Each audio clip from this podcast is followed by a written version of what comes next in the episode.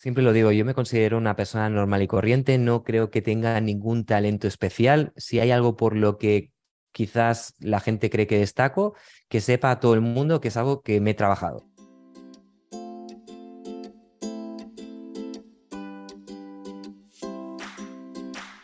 Hola, soy Laura Orzaiz y me encanta hablar de marketing, redes sociales, mindset y todo lo que hay detrás del fascinante mundo del emprendimiento. Me defino como una friki de los negocios, introvertida confesa y amante del buen café. Después de cuatro años de altibajos materializando mis ideas, me decidí a crear Yo Emprendedora, un espacio de inspiración, formación y empoderamiento femenino para salir de nuestras cuevas, aprender de las mejores y hacer mucha piña entre nosotras. Piensa en este podcast como tu ratito semanal para desconectar del día a día y reconectar contigo, tu negocio y tu misión. Y si quieres más, entra en yoemprendedora.es. Ahí encontrarás toda la información para apuntarte al club online y los coffee dates que mando todos los viernes. Sube el volumen que empezamos. Buenos días, Víctor. ¿Qué tal? Bienvenido al podcast. Muy buenos días, muchísimas gracias Laura, ha sido un placer estar contigo y, con tu comunidad. Por supuesto, el placer es todo mío.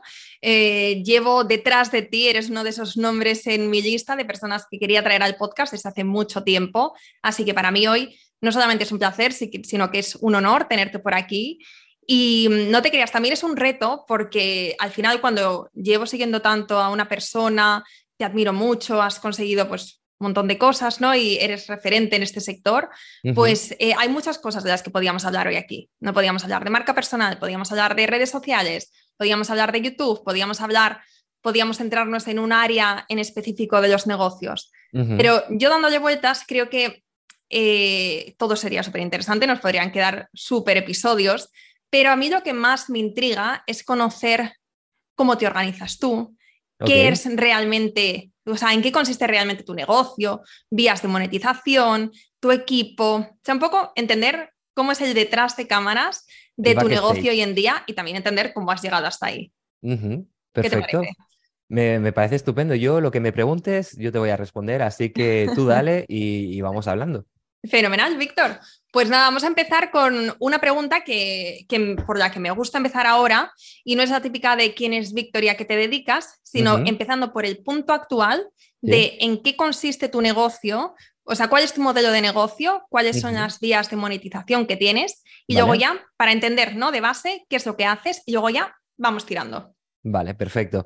Bueno, pues tengo varios, varios negocios, principalmente dos, que son, por un lado, todo lo que está relacionado con mi marca personal y Digital Boss. Digital Boss es un programa de, mentoría con el cual ayudo a coaches, consultores, eh, formadores, terapeutas, dueños de agencia, cualquier persona que esté ofreciendo cualquier tipo de eh, servicio online. Y esta parte es importante que sea online. Por ejemplo, a un, cerrajero no podría ayudarlo, ¿no? Pero a toda esta gente le ayudo a eh, crear una oferta de high ticket, ¿no? Para todas estas personas que quieren vender, pues eso, eh, formaciones o servicios por encima de los mil euros, que es lo que se considera high ticket eh, aquí en España, pues les ayudamos a crear una oferta y a crear todo lo que es el sistema de automatización para que puedan vender eso de forma recurrente. Eso lo hago con mi marca personal, ¿no? Con el programa Digital Boss. Y luego, por otro lado, tengo una agencia de publicidad en redes sociales que se llama Colossus Media. Y aquí lo que hacemos es ayudar a infoproductores y a e-commerce a conseguir más ventas a través de la publicidad, tanto en Facebook, Instagram, TikTok, YouTube, Google y cualquier otra plataforma de publicidad. Ah. ¿Qué ha pasado? Perdón. no pasa nada. Ahora, madre mía, eh, nada, voy a dejar de, darle a mute de mi micrófono para que se escuche muy bien eh, tu parte, porque luego es que le doy, le doy y se me ha quedado bloqueado. Nada, ah, cosas de la vida, cosas de, las grabaciones. Total. Eh, vale, o sea que tienes esta, estos dos programas y estas son tus únicas dos vías de monetización a día de hoy, ¿o hay alguna más? Tengo bastantes más. Tengo por un lado los royalties de, mi libro, Desata tu éxito, que está publicado con Alienta, que es la editorial de Planeta, bueno, una de las editoriales de Planeta. Y entonces cada año, en función de las ventas que va generando el, libro, pues van entrando esos royalties, que eso es una vez al año, ¿no? Se va acumulando y yo una vez al año lo cobro.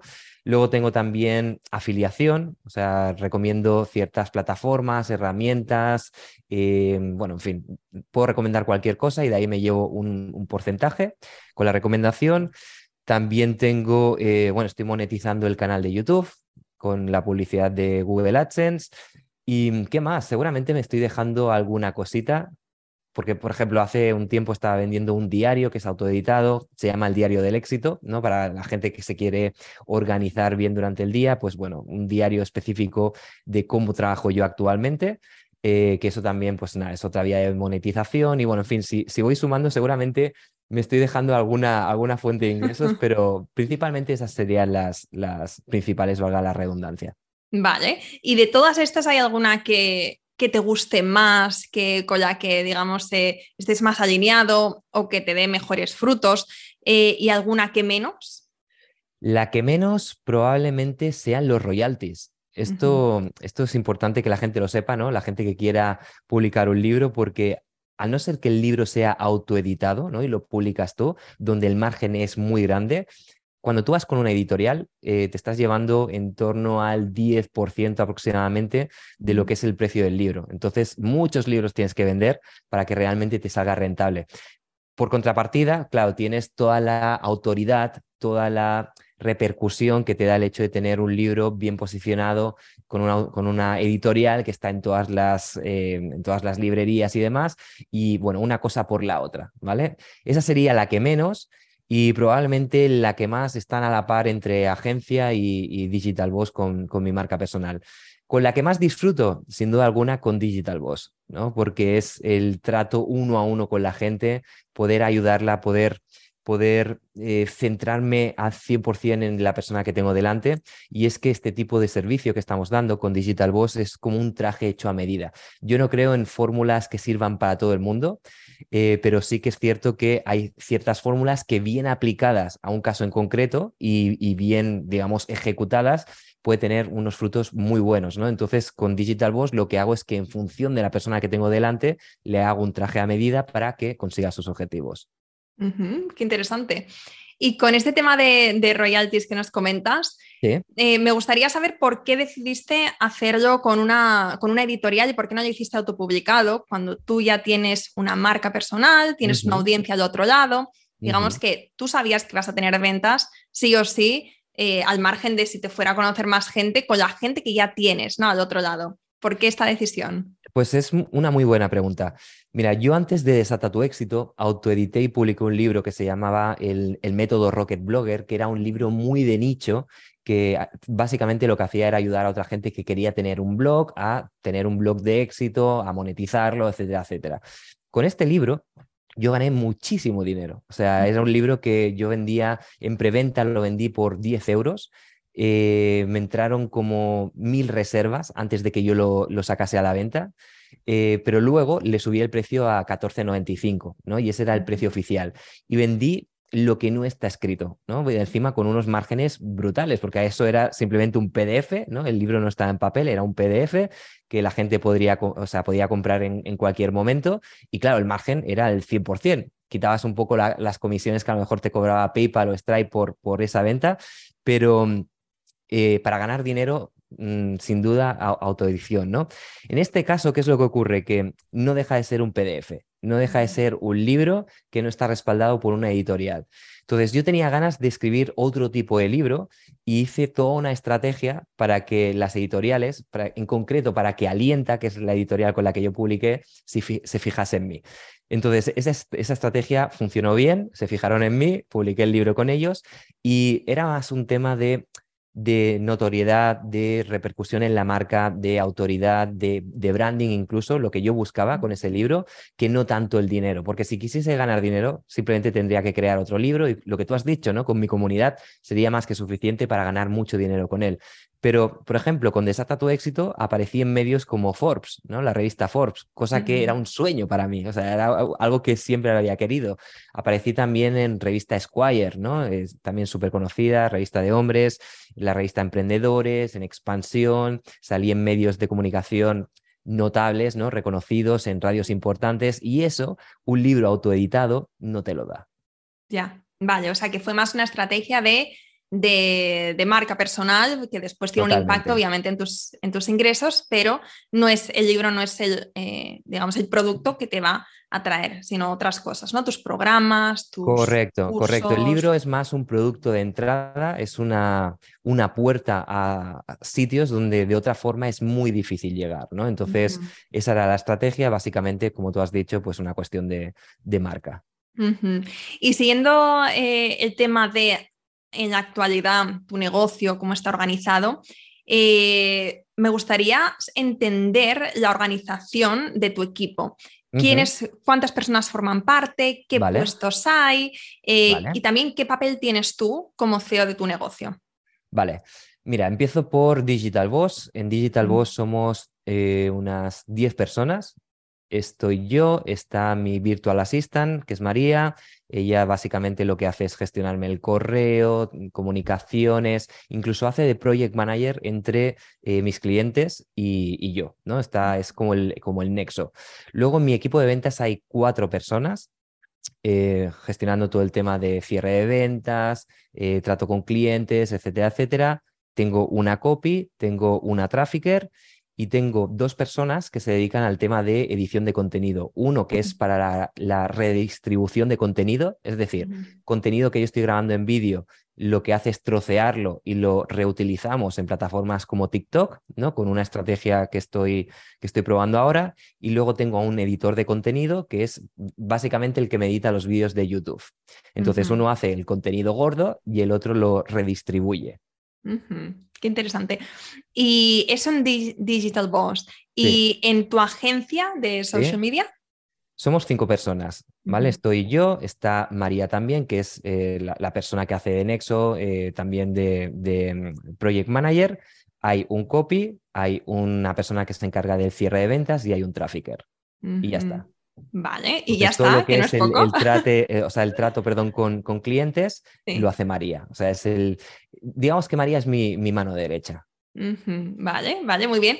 ¿Y eh, cómo es la comunicación con el equipo? ¿Os reunís semanalmente? Eh, ¿Trabajáis todos en una oficina o es todo virtual?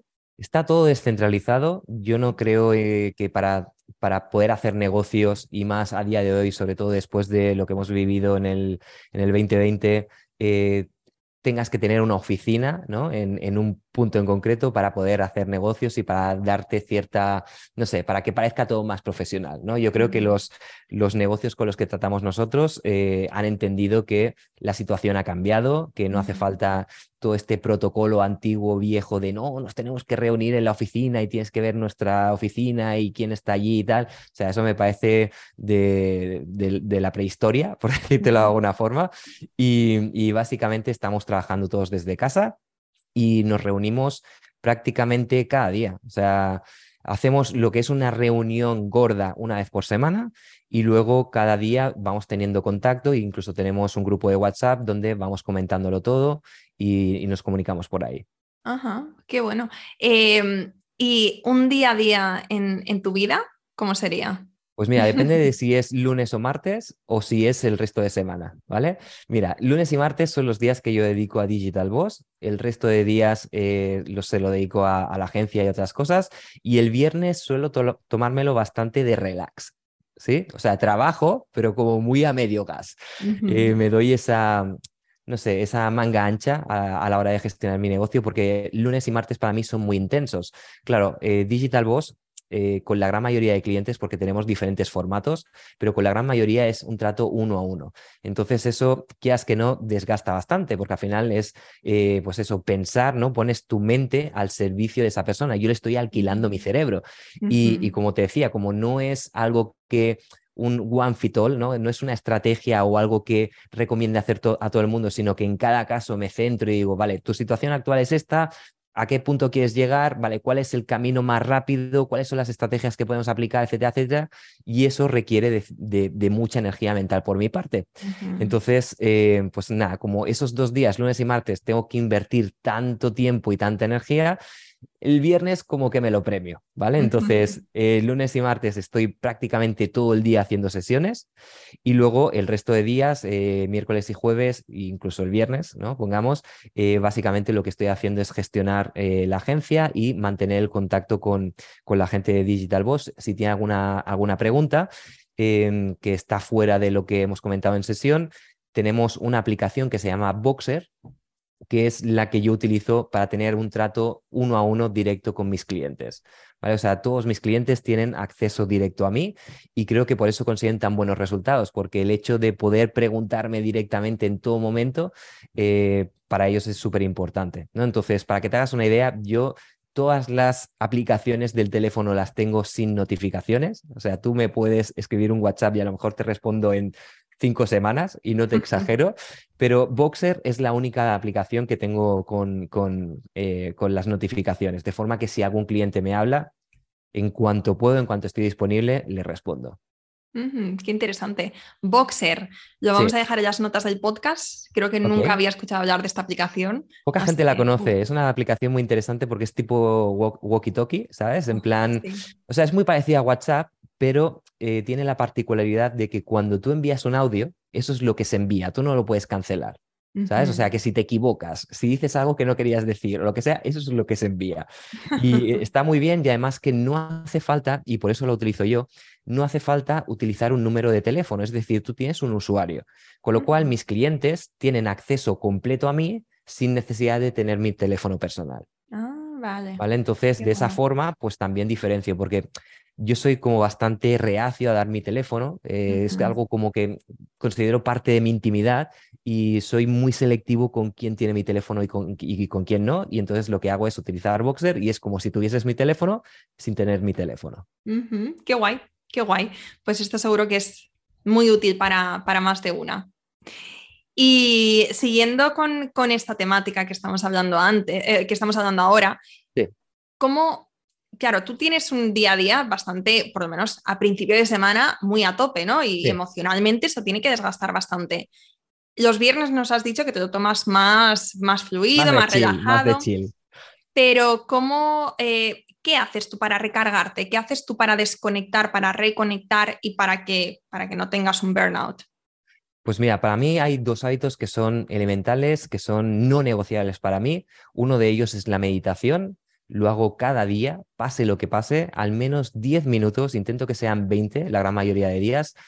Eh, es un hábito que siempre hago. O sea, esto me sirve a mí para estar mucho más centrado, para aliviar el estrés, reducir la ansiedad, para tener mucho más foco. Piensa que estamos bombardeados constantemente con eh, notificaciones ¿no? de redes sociales. Las redes sociales en sí generan eh, chutes de dopamina que te vuelven adicto a esa, a esa dopamina, ¿no? Con lo cual tu cerebro se vuelve tonto.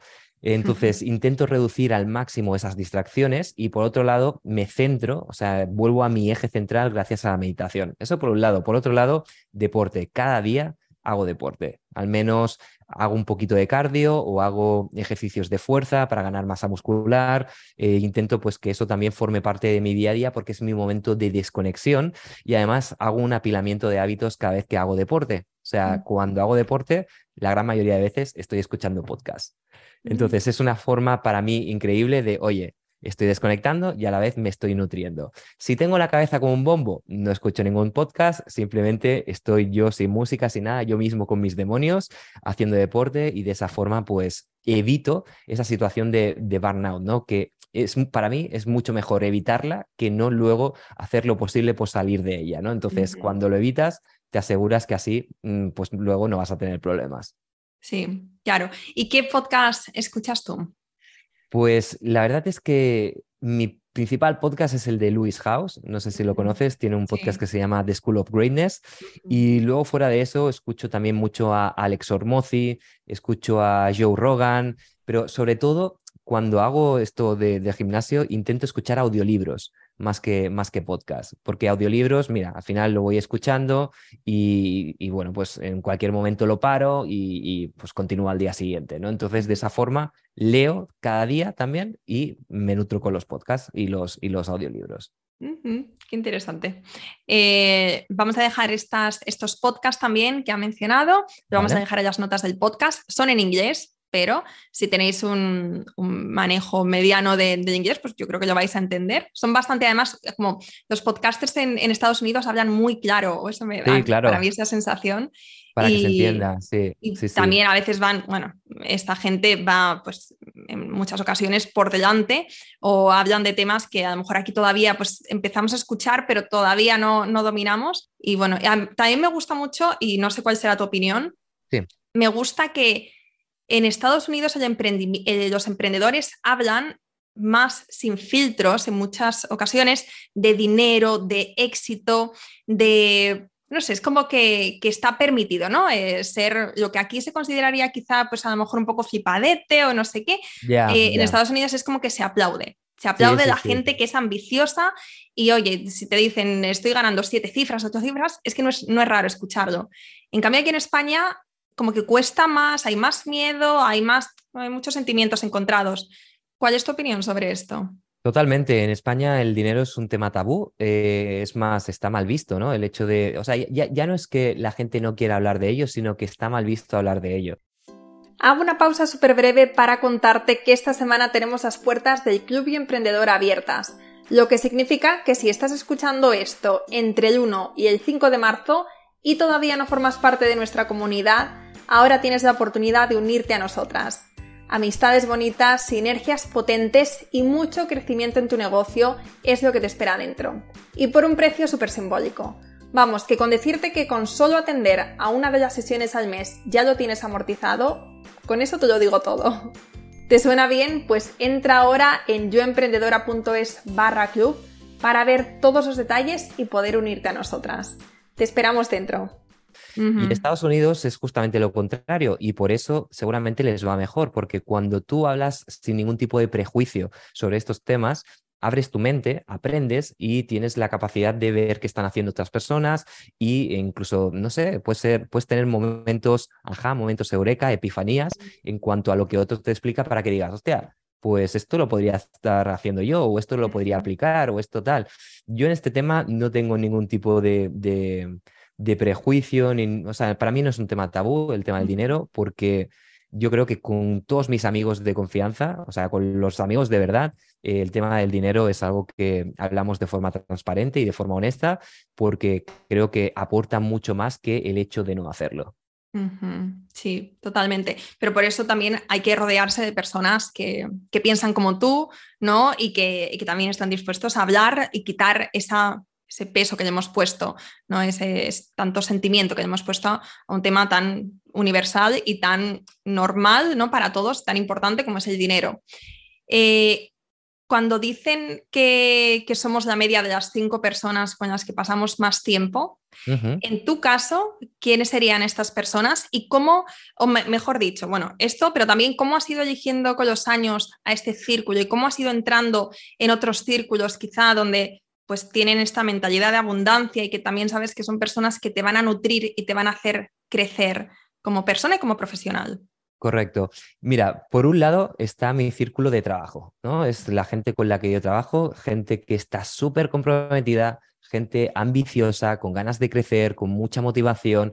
Y eso para mí es un, vamos, es un trato es una característica, digamos, fundamental en toda la gente que está en mi equipo. Si hay gente que es más o menos, y espero que nadie se sienta ofendido con esto, ¿vale? Pero si hay gente mediocre, yo no la quiero en mi equipo. O sea, yo quiero un equipo de A-players, ¿no? Un equipo de ganadores, porque yo quiero ganar con mi negocio. O sea, no estoy aquí para pasar el rato, estoy aquí para con mi negocio hacer dinero y para impactar en el mundo, para poder ayudar a otras personas a que, a que se sientan realizadas y que puedan vivir de aquello que les gusta como estoy haciendo yo. Entonces, para mí, el equipo es, digamos, forma parte de esas cinco personas, ¿no? Que serían como una, una sola persona.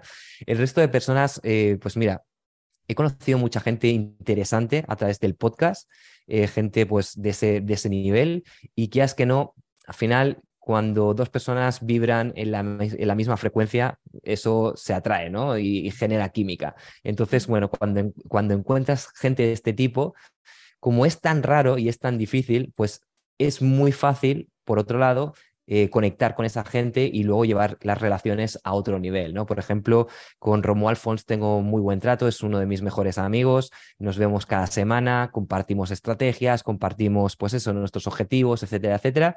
Y luego también se trata de, mover un poco el culo, Laura. Eh, en este sentido me refiero a, oye, ¿dónde está esta gente? Pues quizás están en eventos, ¿no? Si tú vas a un evento donde te tienes que rascar el bolsillo para poder acceder a ese evento, ¿no? Porque vale dinero, estamos hablando de que a lo mejor cuesta 500, 1000 euros eh, o algo así, eh, la gente que hay allí tiene esa misma mentalidad de me voy a rascar el bolsillo, ¿no? Con lo cual ya das por hecho que a lo mejor es gente que está motivada y que tiene ganas de crecer en la vida y en los negocios y que pues con la, con la cual podrías hacer migas, ¿no? Entonces, eventos es un muy buen sitio. O por ejemplo, eh, clubs Yo soy socio de un, hotel aquí en Barcelona donde también lo mismo, es, hay una membresía, tienes que pagar cada, cada, mes o cada año, en función de qué tipo de membresía, pues pagas más o menos, ¿no? Porque es un hotel que tiene, digamos, sede en diferentes ciudades importantes del planeta. Y, y bueno, aquí quién va, pues va gente pues que no le duele gastarse X dinero para formar parte de un club que es exclusivo, ¿no? Entonces, ahí también haces muchos contactos. Y luego, por otro lado, algo que no te he explicado, yo tengo una membresía eh, que se llama Cumbre, que es un club de emprendedores, que esto también es de pago. Entonces, aquí mismo también encuentro gente. O sea, mis propios alumnos, los propios miembros de, Cumbre, son gente con la que mm, luego hay más, mm, o sea, eso se lleva más allá y luego incluso se generan amistades, ¿no? Yo al final tengo un defecto, entre comillas, profesional, y es que con la gran mayoría de mis clientes acabo siendo amigo. ¿no? Entonces, eh, también es una forma de, oye, pues conocer gente que te puede aportar un montón, que te puede ayudar en cualquier momento, y es gente que tiene otro tipo de mentalidad. Pero hay que ser proactivo a la hora de buscarlo. Y cuando hablamos de mentalidad y piensas en el Víctor de hace unos años, cuando estabas empezando, cuando quizá pues estabas devorando libros de otras personas, empezabas a interesarte en este mundo, pero todavía te quedaba mucho camino por delante. Cuando piensas en este, en este Víctor y te comparas con el de ahora, ¿cuáles han sido estos cambios fundamentales que has tenido que ir haciendo con los años para pensar como piensas ahora, para tener este mindset? Pues mira, el, primer, el, primer, gran cambio es el cambio de mentalidad en cuanto a la responsabilidad que tienes que asumir. O sea, en el momento en el que yo hice el cambio de decir, todo es responsabilidad mía, tanto lo bueno como lo malo. Eso es una gran revelación porque al final te, o sea, pasas de ser una víctima a ser un héroe. Entonces es lo que se llama el locus de control. El locus de control puede ser interno o externo. Cuando es externo, tú estás poniendo eh, todo, o sea, digamos que estás poniendo el foco en todo lo que te pasa en lo de afuera, en el gobierno, en tu situación familiar, en tu situación económica, en tus amigos, tus relaciones. Es como que nada es culpa tuya, la culpa de que te vaya bien o mal es de, los demás. Luego está el foco, el, perdón, el locus de control interno, que es tú te haces responsable. Entonces, simplemente yo haciendo ese cambio, teniendo en cuenta de dónde vengo y la vida que he tenido, etcétera, etcétera, eh, para mí fue un, gran cambio. Luego, cosas eh, importantes que han hecho que, yo crezca, revisar constantemente mis, mis creencias. ¿no? Eh, para que te hagas una idea, hace unos años tenía la creencia de que alguien más de mil euros por un servicio o una formación o lo que sea, nadie lo pagaría. Pues oye, eh, resulta que sí, resulta que hay mucha gente que está dispuesta a pagar ese tipo de importes, ¿no? De hecho, es mucho más fácil vender algo caro que algo barato, ¿vale? Porque normalmente lo caro, si está bien planteado, que es lo que yo enseño a, mis clientes, debería estar enfocado o bien en un gran problema, ¿no? O bien en un gran deseo que tenga la gente a la cual tú le quieres vender. Entonces, cuando tú lo que estás vendiendo lo estás enfocando en una de esas dos cosas, es mucho más fácil vender que vender, por ejemplo, un producto de 47 euros donde estás enseñando a hacer algo en concreto, ¿vale? O sea, cuando hay un problema o un deseo de por medio, es muy, muy sencillo vender a ticket alto. Entonces, para mí hacer este cambio de mentalidad de decir, no, es que, ostras, la gente sí que puede pagar más de mil euros por algo, incluso mucho más, eh, fue muy revelador. Entonces, lo que hago es constantemente pongo en crisis todas mis creencias, ¿vale? Todas aquellas que no me sirven, todo lo que es negativo, todo lo que no me impulsa, todo lo que eh, me está frenando, lo pongo en crisis y busco referencias, busco otra gente, busco, eh, no sé, algún tipo de, señal ¿no? que me indique que esa creencia es, es, es, errónea. ¿no? Entonces, hay muchas veces simplemente poniendo en crisis cualquier creencia, lo que, o sea, lo que sucede es lo que yo llamo una revelación aplastante. Es como si yo te digo, eh, el cielo es rosa. Y tú me dices, Víctor, no, el cielo no es rosa. Y yo te digo, sí, sí, Laura, el cielo es rosa. Tú me dices, Víctor, que no. Y entonces yo estoy, digamos, em, obstinado, ¿no? En que el cielo es rosa y tú me coges un día de la mano y me llevas a ver el cielo, ¿no? Porque imagínate que yo nunca lo he visto y me doy cuenta de que es azul, ¿no? Entonces el simplemente, o sea, simplemente el hecho de que yo vea que algo no es como yo pensaba, para mí eso es una revelación aplastante y muchas veces lo que hace es eliminar la creencia de golpe. ¿vale? Hay otras veces donde por muy evidente que sea que tú estás equivocado a nivel de creencias, tienes que hacer un trabajo interno para reprogramar tu mente y eliminar todas esas creencias negativas por, eh, o sea, reemplazarlas por creencias positivas, porque al final las creencias no es que se eliminen, sino que se reemplazan, ¿vale? Y esto es un trabajo que también hacemos con, con, los clientes de Digital Boss, ¿no? Porque hay mucha gente que entra en plan, ostras, no, pero mm, es que si yo quiero vender más caro no voy a poder. ¿Vale? Entonces, normalmente quien no sube sus precios es porque o bien piensa que lo que está ofreciendo no vale el precio que ellos quieren pedir, o bien piensan que si suben el precio nadie lo va a comprar. Entonces, detrás de la subida de precios siempre hay un cambio de mentalidad, que es lo primero que tocamos siempre eh, con todos los clientes. Qué bueno esto que has dicho. Esto es para volver a escucharlo por lo menos un par de veces y, asimilarlo bien, porque yo creo que aquí todos tenemos también trabajo que hacer y también es un trabajo constante, ¿no? De, como tú has dicho, revisar esas creencias y tomar responsabilidad de, tu vida, de, todo lo que te pasa. Con respecto a, eh, bueno, tengo dos preguntas que te quiero hacer con esto. Una sería con respecto a la gente que, pues eso, tus clientes, por ejemplo, que quieren subir los precios, eh, que tienen, pues, bueno, tienen que hacer este trabajo, ¿no? De, trabajar en sus creencias, tal, para subir los precios, mm, cobrar más y todo esto. ¿Tú has visto, eh, o sea, qué es lo que has visto que sea como un factor determinante a la hora de vender, de tener éxito con los negocios, más allá del precio? O sea, ¿puedes, ¿puedo yo mañana meterme en un nicho donde nadie me conoce, sacar un producto que sea la monda y ponerle un precio high ticket y tener ventas? Absolutamente sí. Ah, vale, cuéntame, cuéntame. Al final, mira, eh, el hecho de pensar que un nicho está saturado o que no es conocido en un nicho es simplemente una mentalidad de escasez, ¿vale? El mercado de por sí es súper grande, es, o sea, tienes que tener la mentalidad de abundancia.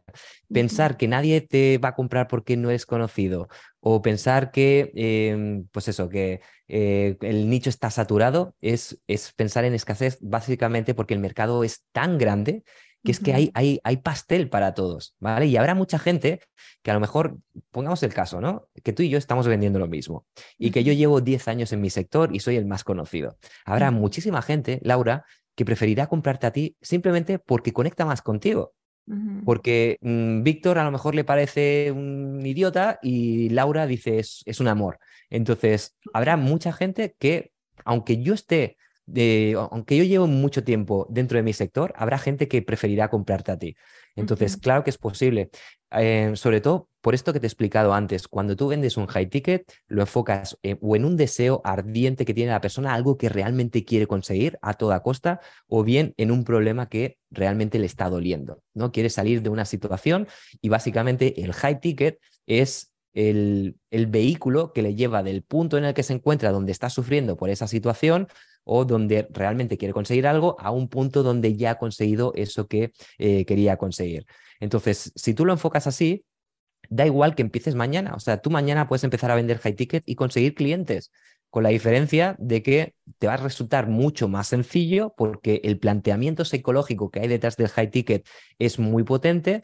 Y, vas a poder eso, generar dinero desde, desde el día uno prácticamente. Y si tienes una comunidad, ya ni te cuento. O sea, yo siempre se lo digo a, mis clientes, incluso a mis seguidores. Si tú tienes mil euros, o sea, perdón, si tú tienes mil seguidores en, Instagram, conseguir una facturación de diez mil euros al mes es súper, súper sencillo. ¿Vale? Pero claro, eso muchas veces choca con las creencias que tenemos, ¿no? Pensamos, no, es que yo, claro, esa cantidad eh, eso solo lo cobran los ricos, o eso, esa cantidad, me tengo que matar para conseguir eso, o no, es que mis seguidores no son de calidad, o no, es que a mis seguidores no les va a interesar, o no, es que necesito tener muchos más seguidores.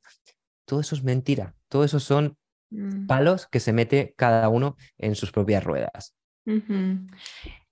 me, me gusta, me gusta esto que dices porque mm, te desmonta también, sí, como muchas creencias y es verdad que mm, puedes pensar que si no tienes comunidad, que si no tienes... Pero me gusta que hayas dicho esto de que puedes empezar desde cero y puedes tener clientes, puedes tener ventas, no tienes que esperar. Sí. Pero lo que tendrás que hacer es un trabajo de darte a conocer. Total. ¿no? donde, Ahí es donde deberías, aparte de crear un producto que sea la leche, deberías poner ahí tu foco, entiendo, ¿no? Para que si, porque si no te conocen, no te van a comprar. Tú, tú, digamos, por decir dos, ¿cuáles serían como las dos vías que recomendarías para una persona cuando está empezando? No le conoce nadie y quiere empezar a vender. Mira, hay, hay, varias vías y te las voy a comentar todas si quieres, porque Venga, genial. creo que son importantes. Mira, hay diferentes estrategias. Una de ellas sería quizás la, más rápida, porque antes te he dicho lo de los mil seguidores, 10.000 euros. Pues que si tienes menos de 10.000 seguidores, también puedes conseguir esa facturación y es completamente factible y es sencillo, entre comillas.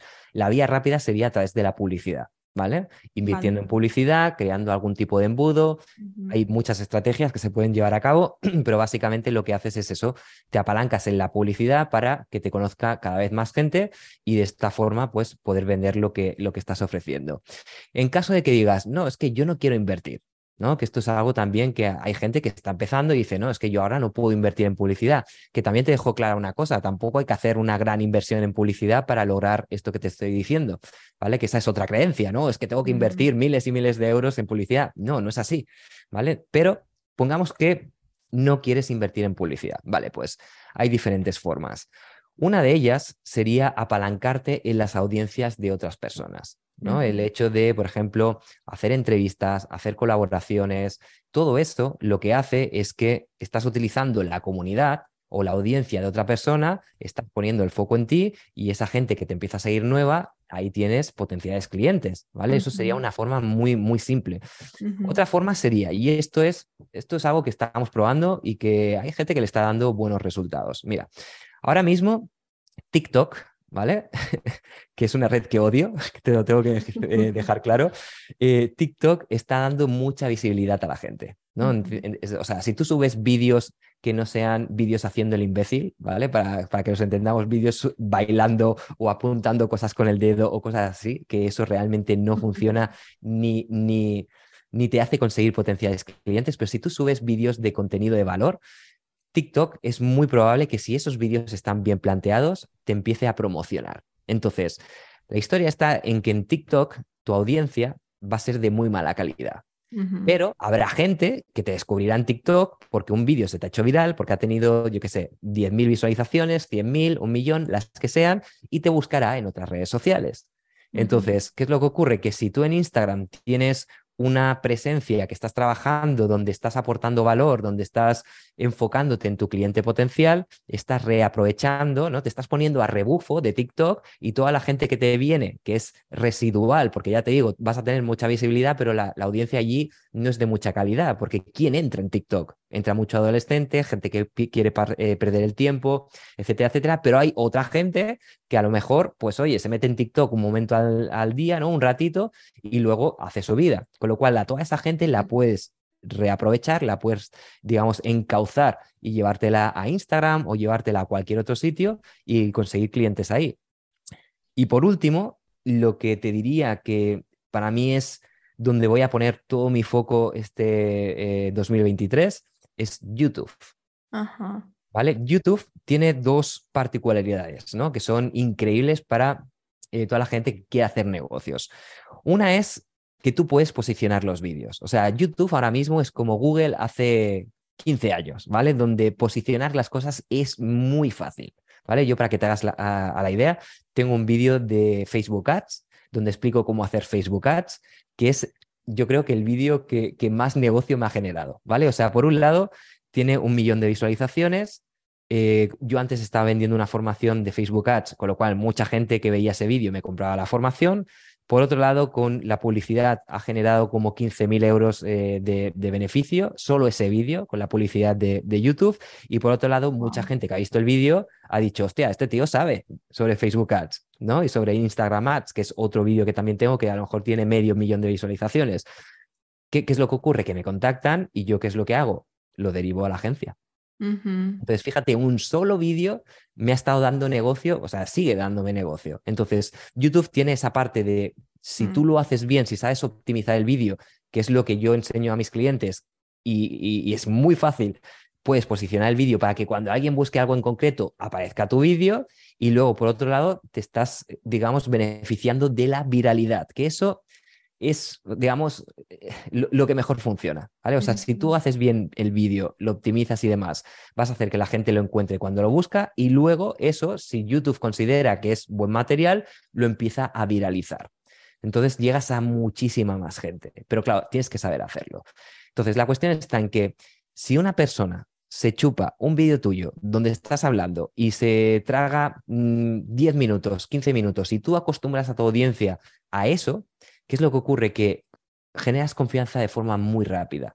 Entonces, generas confianza, la gente se engancha a ti, se engancha a tu persona, luego por otro lado, estás demostrando tu expertise, estás demostrando tu conocimiento y eh, es muy fácil reaprovechar también la gente que tienes en YouTube y llevártela a un embudo o llevártela a una newsletter o llevártela a otros canales en Instagram, no sé, donde sea, ¿no? Con lo cual, fíjate, de una forma muy simple, estás reaprovechando y estás generando negocio y consiguiendo una visibilidad que en otros sitios sería muy complicado, porque, por ejemplo, Instagram sí funciona muy bien para conseguir clientes, pero ¿cuál es el problema? Que tú publicas hoy, esa publicación dura tres días y luego mm, eso no lo ve ni Dios, a no ser que lo promociones, ¿no? Con lo cual tienes que estar en esa rueda del hámster de estar constantemente creando contenidos para Instagram. Entonces, puedes entrar en eso o puedes no entrar. O sea, eso es una, una elección tuya. Lo que tienes que saber que tienes opciones. Puedes hacer las dos cosas. Vale, buenísimo. Voy a repetir estas, em, estas cuatro estrategias que has comentado, que serían invertir en publicidad, aprovechar las audiencias de, de, otras personas, ponerte delante de otras audiencias, de otras comunidades. Correcto. TikTok, redirigiendo a tu cuenta de Instagram y después, por último, YouTube. YouTube como motor de búsqueda, haciendo bien la optimización y, bueno, con todas esas oportunidades que tienes ahí de generar indirectamente o directamente ingresos. Un pequeño matiz. Em, TikTok lo puedes redirigir a Instagram o lo puedes redirigir a YouTube. ¿Qué es lo que ocurre? Que ah. si tú tienes un canal de YouTube, primero que te va, a generar mucho negocio el canal de YouTube, por lo que te decía, ¿no? Porque genera mucha confianza y mucha conexión. Em, con YouTube vas, a ganar dinero con la publicidad. ¿Sabes? Depende de la temática, vas a tener un CPM mucho más alto o mucho más bajo. Todo lo que es negocio y tal tiene un CPM de la leche. O sea, te, pagan muy bien las visualizaciones. Pero en caso de que no hables sobre negocios, no importa, también te están pagando la publicidad.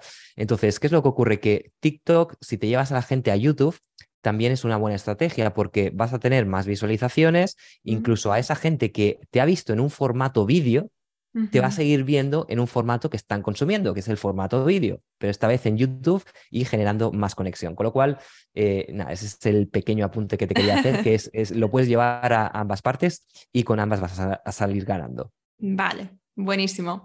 Pues, Víctor, me gustaría terminar esta entrevista hablando de ti, de tu historia. Yo me la conozco porque me he leído tu libro, que es un libro, por cierto, que recomiendo, Desata tu éxito. Yo tengo aquí la tercera edición en mis manos. ¿Cuántas ediciones se han hecho más? O... Sí, va por la sexta. Eh, el tema está en que, claro, vendí tres en dos días, ¿sabes? O sea, se vendieron 10.000 libros en, en, tres días y, luego las ediciones han sido más cortitas y, bueno, van saliendo, ¿no? O, más cortitas o, más largas, no lo sé. O sea, yo solo sé que cada vez que sale una nueva edición me llega un libro a casa con la nueva edición y no sé de cuántos son, o sea, de cuántas tiradas son cada edición, pero lo que sé es eso, que en tres días se vendieron tres ediciones. Enhorabuena. Gracias. exitazo. Pues eh, desata tu éxito. Eh, al principio hablas de tu historia y es una historia que no pasa desapercibida porque al final es, tienes, bueno, pues una historia muy normal, muy humana, de un chico de, que se ha superado, ¿no? Que, no las tenía todas consigo y que, oye, mira dónde has llegado y todo lo que está por venir. Entonces, eh, yo recomiendo el libro porque ahí lo vas a contar con más detalles y, bueno, todo lo que explicas en el, en el libro, pero para el que no te conozca o que te conozca, pero que no conozca esta parte más humana de Víctor, haznos un, un resumencillo de, de, esa historia. De esa historia.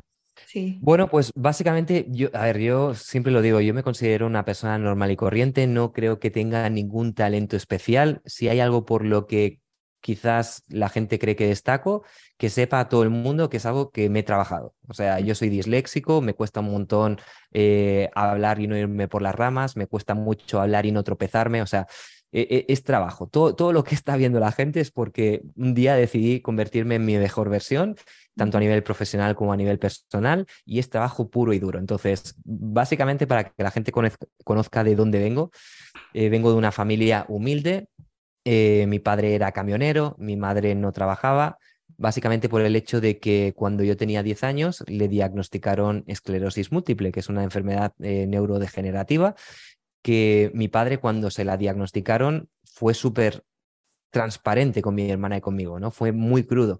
Yo tenía 10 años, mi hermana tendría 15 en ese momento y nos dijo que sepáis que vuestra madre está enferma, le han detectado esta enfermedad, tuvo un brote muy grande y, fue ahí cuando se la diagnosticaron y que sepáis que mm, va a acabar postrada en una cama.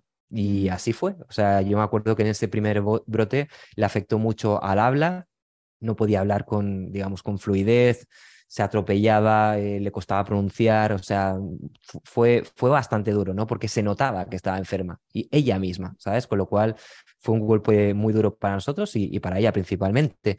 Y, y, también le afectó a la movilidad, ¿no? O sea, no, no podía andar bien, al poco tiempo empezó a ir en, silla de ruedas, luego ya no se podía mover prácticamente y acabó, pues eso, postrada en una cama em, hasta mis 26 años. O sea, desde mis 10 hasta los 26, lo único que, que hacía yo era estar con mi madre. O sea, se podría decir que yo no he tenido infancia, ¿vale? Porque yo prefería estar en mi casa con mi madre que estar con mis amigos.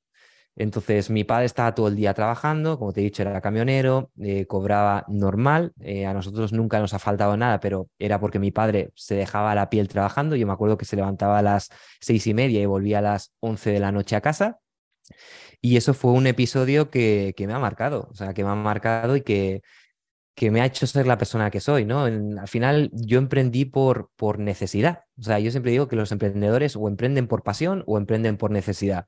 Y yo, a día de hoy, si analizo mi historia, yo emprendí por necesidad. Ahora sí que lo he, llevado a la pasión, ¿no? Y siempre digo que, oye, si vas a emprender, hazlo por pasión, no lo hagas por dinero, porque si lo haces por pasión, el dinero acaba llegando. O sea, siempre y cuando tu pasión sea monetizable, pero no te centres en el dinero, porque yo ya he cometido ese error de centrarme en el dinero, sobre todo en mi primer emprendimiento, porque en mi casa no había dinero y yo quería ayudar, quería contribuir y lo que hice fue perseguir el dinero y me fue muy bien. Pero ¿qué es lo que ocurre? Que llega un momento donde te sientes vacío, donde dices, esto a mí no me está llenando de ninguna forma. O sea, es que sí, estoy ganando dinero, pero soy un puto desgraciado. A ver si me entiendes, ¿vale? Porque no me siento realizado. Entonces, básicamente eso, emprendí, empecé a ganar dinero, pero fíjate cómo son las cosas, Laura, que fue yo emprender y mi madre, y mi madre murió. ¿Vale? O sea, yo casi no tuve la oportunidad de contribuir en la causa de mi madre porque murió súper pronto. Entonces, a mí siempre se me ha quedado esa espina clavada de, ostras, debería haberlo hecho antes. Entonces, yo emprendí con 24 y hay gente que me dice, oye, Víctor, no te tortures por eso, ¿no? Porque, joder, mucho has hecho y, aún lo hiciste pronto, que hay gente que, que, pasa su vida y no emprende o no, o tiene esa curiosidad por el emprendimiento y no lo hace porque está en una zona segura y y no, no, se, no se atreven a dar el paso. Y yo sí que me atreví, pero fíjate cómo son las cosas, siempre tendré esa espina clavada de por qué no lo hice antes.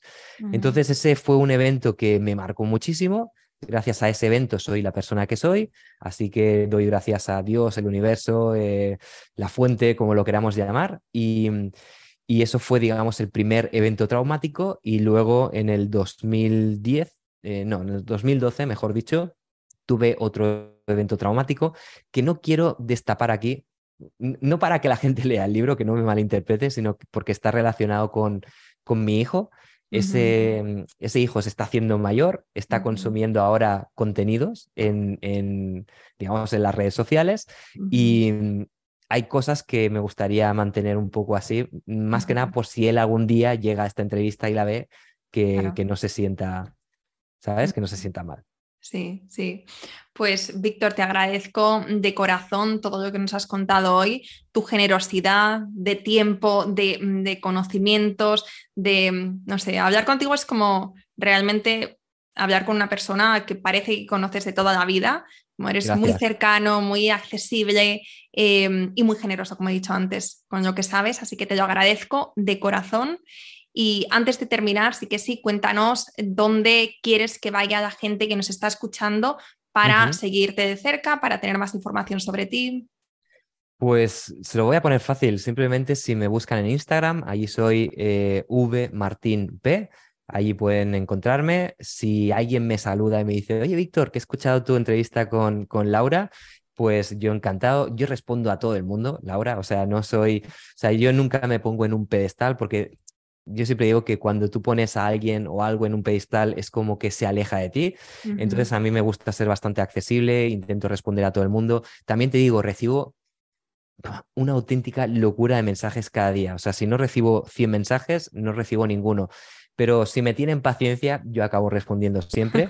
Eh, con lo cual, si me saludan allí y me dicen, oye, Víctor, te he escuchado eh, con la entrevista con Laura, yo estaré más que encantado y agradecido de responderles. Y, también te agradezco a ti este, este espacio, este tiempo, Laura, que hayas, eh, pues eso, me hayas dado la oportunidad de estar contigo y con tu audiencia. Y, y nada, ha sido un placer enorme. El placer ha sido a mí. Muchísimas gracias, Víctor. A ti, gracias. Espero que te haya gustado este episodio y si es así, me encantaría que dejaras una reseña en iTunes, en Evox o en la plataforma que escuches tus podcasts. Esta es la mejor manera que tienes de apoyar el podcast y su continuidad. Muchísimas gracias por quedarte hasta el final y seguimos la próxima semana.